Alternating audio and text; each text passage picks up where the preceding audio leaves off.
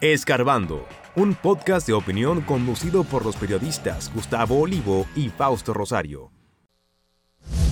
Abinader viajará el martes a Dajabón. Circulan versiones de cambios de comandantes militares. Juez da 60 días a los acusados y 20 al Ministerio Público para prepararse para la próxima fase del caso de corrupción Medusa. Camacho afirma que los que resulten condenados en caso Medusa se chuparán 20 años de prisión.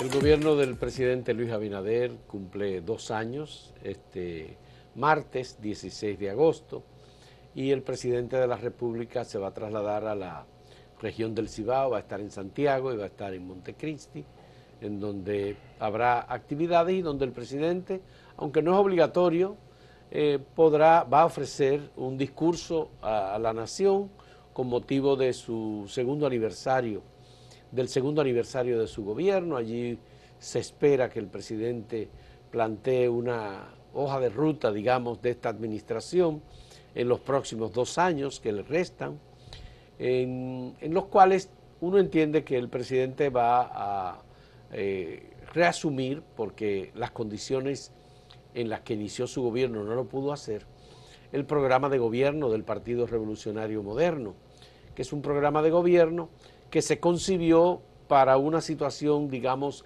de normalidad en la economía, normalidad en la situación de salud, pero que finalmente resultó ser un programa de gobierno desactualizado por las condiciones en las que el presidente y el PRM recibieron el gobierno. Estado de emergencia a nivel nacional, aprobado por el Congreso, ratificado varias veces más, toque de queda permanente, la economía paralizada, una paralización también del comercio internacional, el sector turismo en el suelo, una situación verdaderamente eh, peligrosa, de mucha incertidumbre, y el gobierno tuvo que eh, digamos que hablar de la habilidad con la que el presidente eh, encontró recursos para hallar rápido las vacunas a las que tuvimos acceso primero que una gran parte de los países de América Latina y de otras regiones del mundo. Y el país, bueno, pues pudo echar adelante. Lo que hemos tenido en estos dos años han sido momentos de situaciones de emergencia, Rusia decidió intervenir militarmente en Ucrania, eso generó igualmente una crisis mayúscula de seguridad por un lado y por otro lado el tema alimentario, el comercio internacional, el transporte de mercancías, todo esto ha sido eh, elementos novedosos que han impactado sobre la economía y sobre la hoja de ruta del gobierno. Bueno, digamos que el balance en el aspecto económico eh, es un balance bueno, porque en medio de una crisis, eh, primero que vino de la pandemia, con el cierre de la economía y luego eh, la invasión de Rusia a Ucrania y las sanciones que complicaron todo el mundo, ¿no? Eh, y la recesión, perdón, la inflación en Estados Unidos con amenaza de recesión. Todavía no es oficial, algunos dicen que sí, otros que no. eso es un escenario que no es favorable para un país que está en este hemisferio y que en, gran medida somos influidos por lo que ocurre en la economía de Estados Unidos como los demás países de las Américas e incluso en gran, gran parte del mundo. En ese aspecto el gobierno puede ahora concentrarse en algunas cosas que tenía proyectadas para materializar en el aspecto económico. Y como ha estado eh, la economía más o menos estable, quizá pueda eh, hacer algunas compensaciones a sectores que no fueron favorecidos, por ejemplo, con algún aumento de salario o propiciar con el sector privado un acuerdo para un aumento de salario. Eso es importante.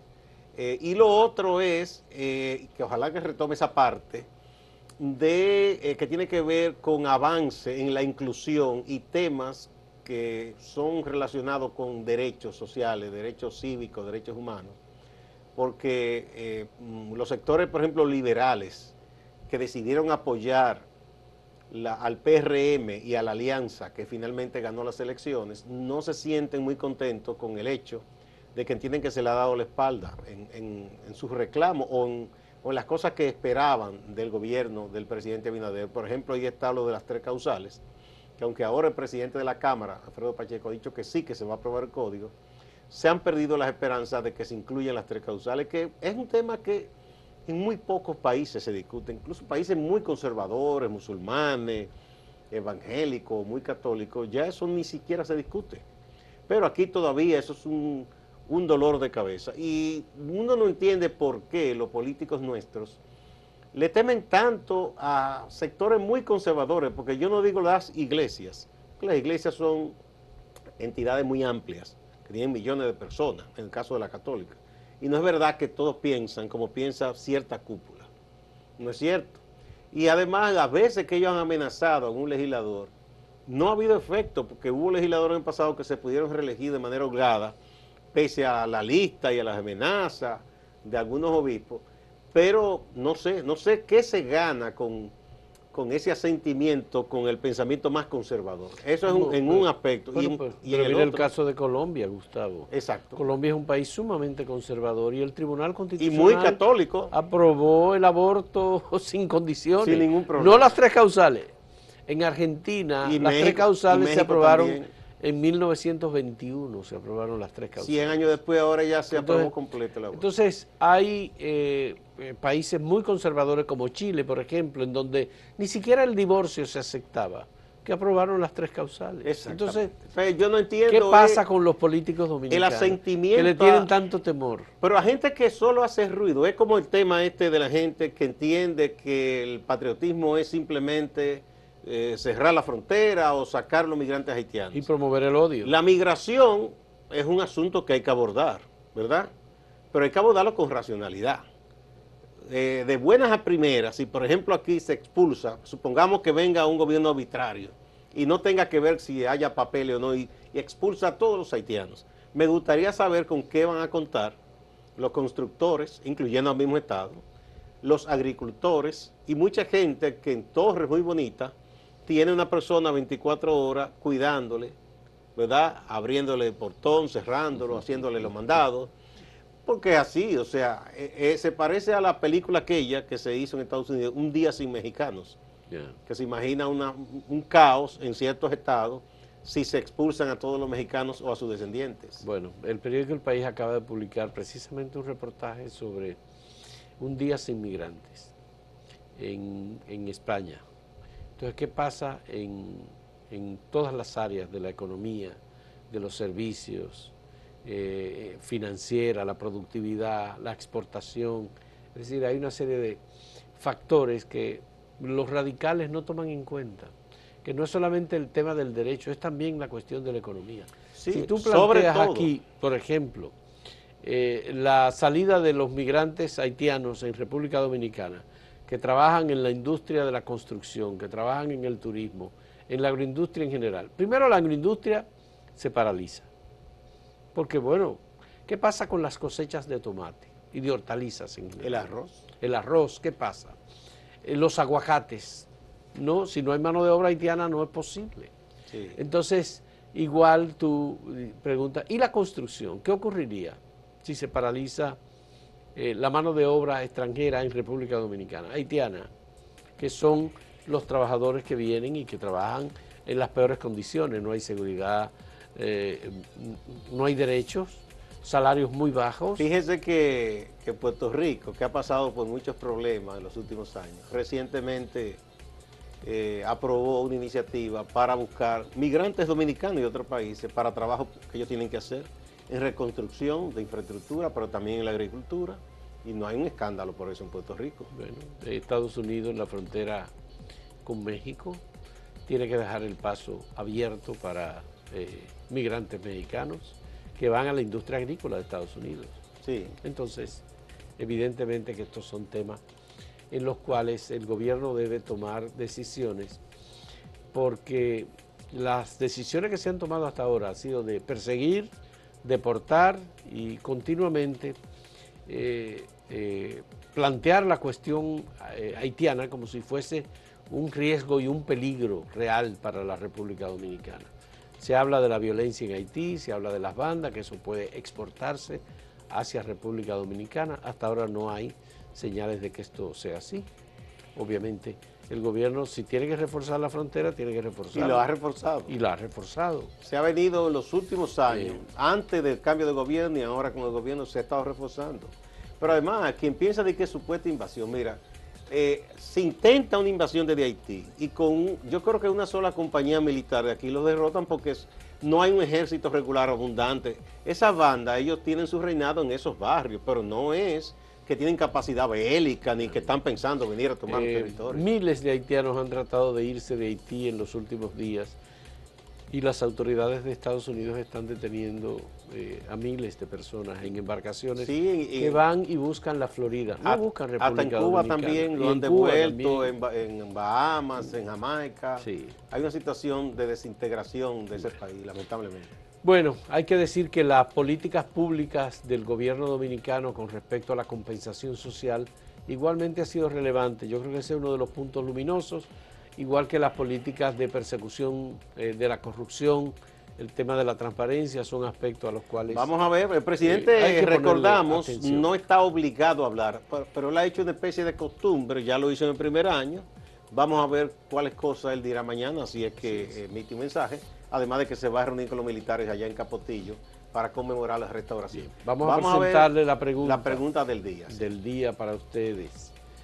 Jean Alain e implicados en el caso Medusa irán a juicio de fondo, ¿sí o no?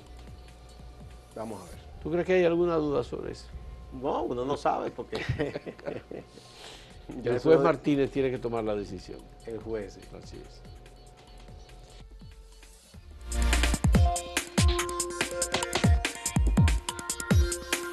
Si quieres anunciarte en este podcast, escríbenos a podcast.acentotv.de.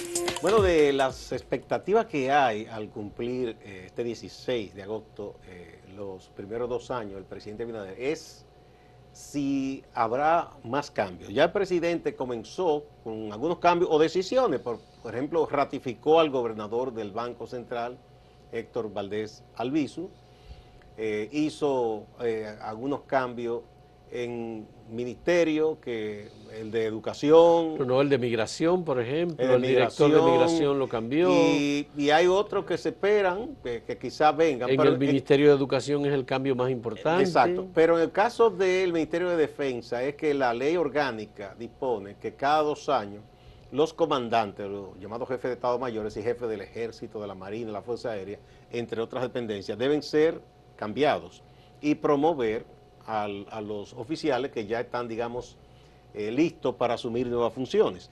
En el caso del ministro, que, se ha, hecho una especie de mini polémica con eso a raíz de un trabajo que publicamos acá, lo que pasa es que hay un precedente de un decreto del presidente Medina, cuando estaba Paulino, Sen, que con ese decreto lo ratificó. Entonces, en este caso, se entiende que el presidente tiene la atribución con el ministro o de ratificarlo o de decirle ya y poner otro. Lo que la versión que hay es que no es necesario que se emita ningún decreto, sino que continuaría.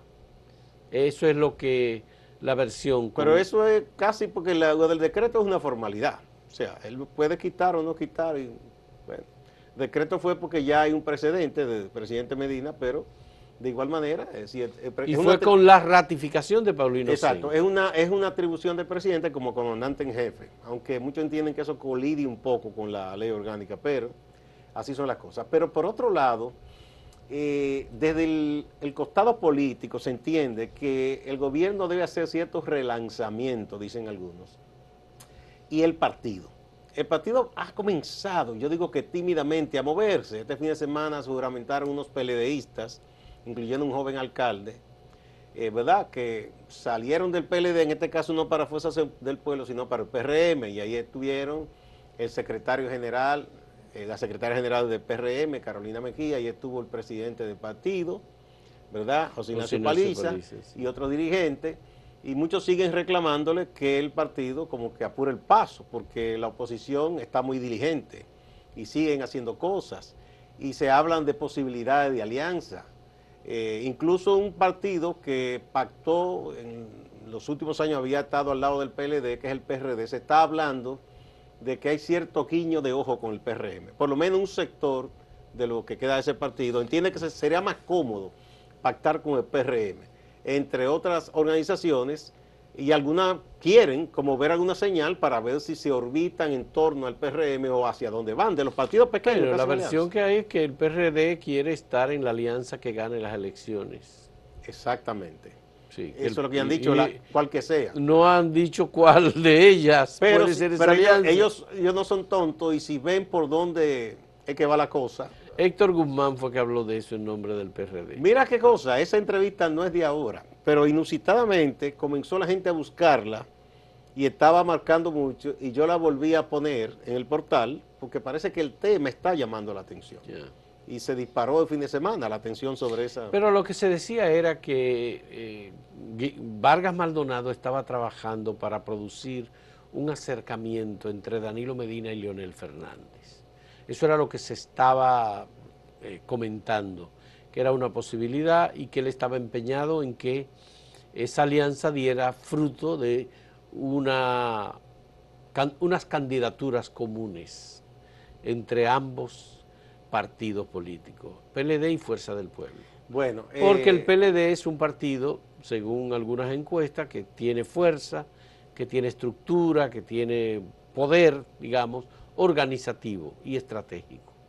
Y que Fuerza del Pueblo es menos conocido, pero cuenta con un líder único, que es Leonel Fernández, que... A quien eh, nadie le disputa el liderazgo. Nadie le disputa el liderazgo en la Fuerza del Pueblo, porque... Y es casi seguro que va a ser candidato de ese partido.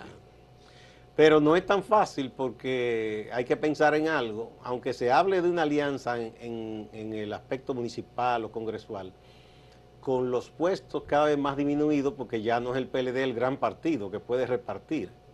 Ahora querrá que le den más fácil. Y mismo Fuerza del Pueblo no está como para darse el lujo de dar escaños en el Congreso a partidos pequeños. O sea, para, para la de medio tiempo eso está un poco difícil que se logre. Pero el partido más abierto en ese sentido ha sido el PRM. Sí, yo te digo, yo te digo pensando en esa versión de que Miguel Vargas y otros Porque si quizás estarían interesados en ese acercamiento. Si los, reformistas tienen posiciones en el Congreso, se debe al PRM. De hecho, el PRM y el antiguo PRD eh, han sido excesivamente generosos y no le ha ido bien con eso. Porque le han entregado puestos a gente que después ha resultado que lo ha usado para su manera o después se cambia a, nuevo, a un nuevo partido. Eso le pasó en muchas ocasiones. Pero bueno. El caso es que no es tan fácil ese acercamiento entre, Fuerza del Pueblo y el PLD, porque ellos tienen todavía su tirantez, cada uno quiere crecer más que el otro. ¿eh?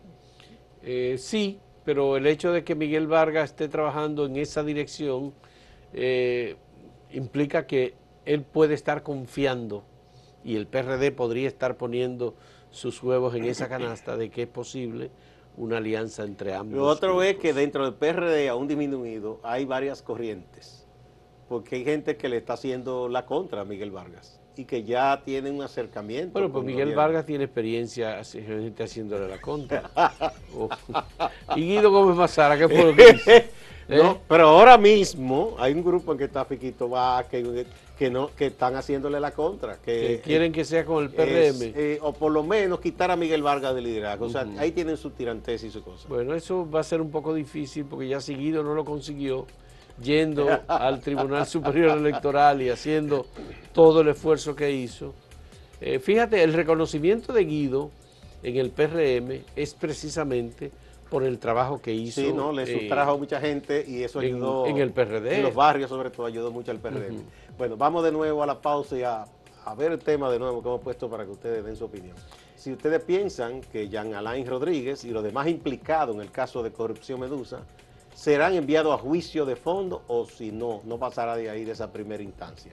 ¿Sí o no?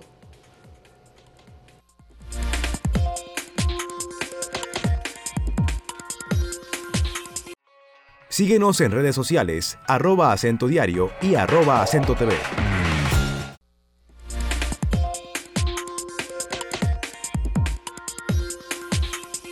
Veamos cómo andan las respuestas recibidas a la pregunta de si Jean Alain Rodríguez y los demás implicados en el caso de Medusa serán enviados a juicio de fondo. Eh, aquí está en el portal directamente respondido desde la página de acento el 93.27%. Esto es casi la totalidad. Piensa que sí, que van a ser enviados a juicio de fondo, que no hay ninguna duda después de un expediente de 12.275 páginas. y el 6.73% piensa que no, que no. Vamos a ver en Twitter ahora cómo ha sido la respuesta. Aquí igual es abrumadora la mayoría que dice que sí, que irán a juicio de fondo, 86.5%, contra 13.5% que piensa que no, que no irán a juicio de fondo. En YouTube el 94% piensa que sí, que van a juicio de fondo, y solo un 6% piensa que no.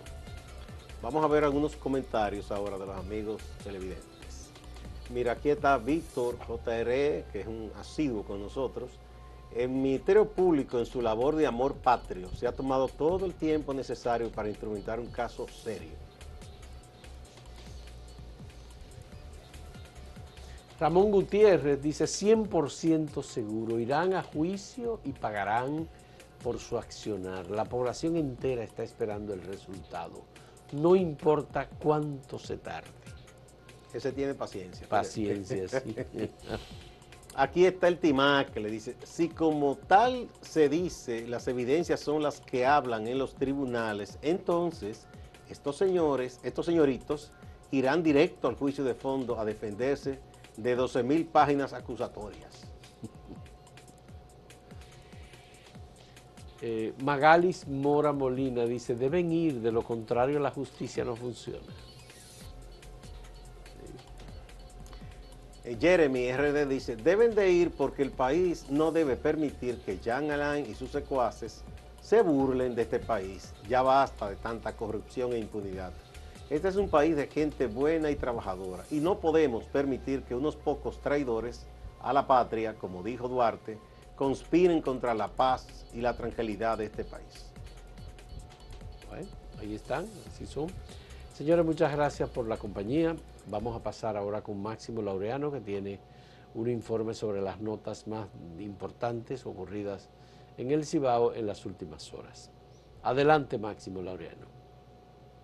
Gracias, saludos. El juez Cirilo Salomón de la Oficina de Atención Permanente, Distrito Judicial de Santiago, aplazó para el próximo miércoles en horario matutino la medida de coerción que se conocería contra la joven Sara Rodríguez Díaz, a quien el Ministerio Público señala como responsable de haber estafado a decenas de personas a través de negocios que están ligados a la criptomoneda.